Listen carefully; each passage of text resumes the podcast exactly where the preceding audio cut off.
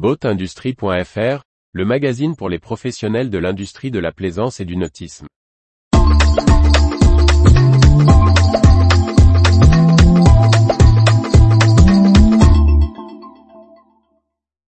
Ressources humaines, il change de poste dans le nautisme 8 juin 2023.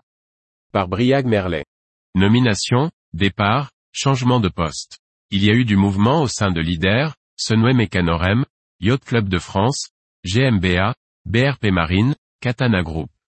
Après avoir été le responsable de la filiale française de la marque allemande de voiliers de l'air pendant 14 ans, Pierre-Yves Renoux était directeur commercial des marques de remorques et matériel portuaire du groupe Trigano, Leader, Sunway et Mécanorem, depuis novembre 2009.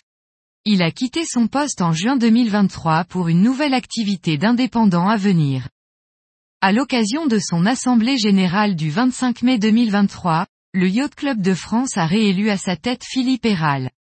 Aux côtés du président, on compte quatre vice-présidents, Patrick Boissier, Didier Le Prado, Géry Trenteseau et Jean-Louis Vichot, ainsi qu'un trésorier, Roland Dubois et un secrétaire Bernard Rény.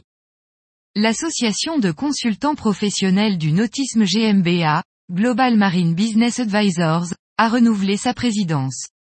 Le groupe de 19 experts a élu à sa tête Veda Pretorius, sud-africaine, à la tête également du SABBEX, Conseil sud-africain des constructeurs de bateaux pour l'exportation.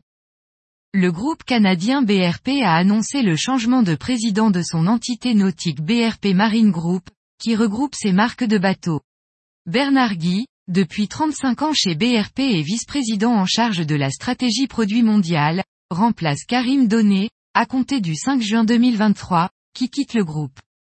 Suite au décès de son père Olivier Ponsin, Aurélien Ponsin a été désigné le 25 mai 2023 par le conseil d'administration de Katana Group, le constructeur des multicoques Katana et Bali, comme président directeur général. David Etienne, directeur administratif et financier historique du groupe, lui succède comme directeur général délégué. Retrouvez toute l'actualité pour les professionnels de l'industrie de la plaisance sur le site boatindustrie.fr et n'oubliez pas de laisser 5 étoiles sur votre plateforme de podcast.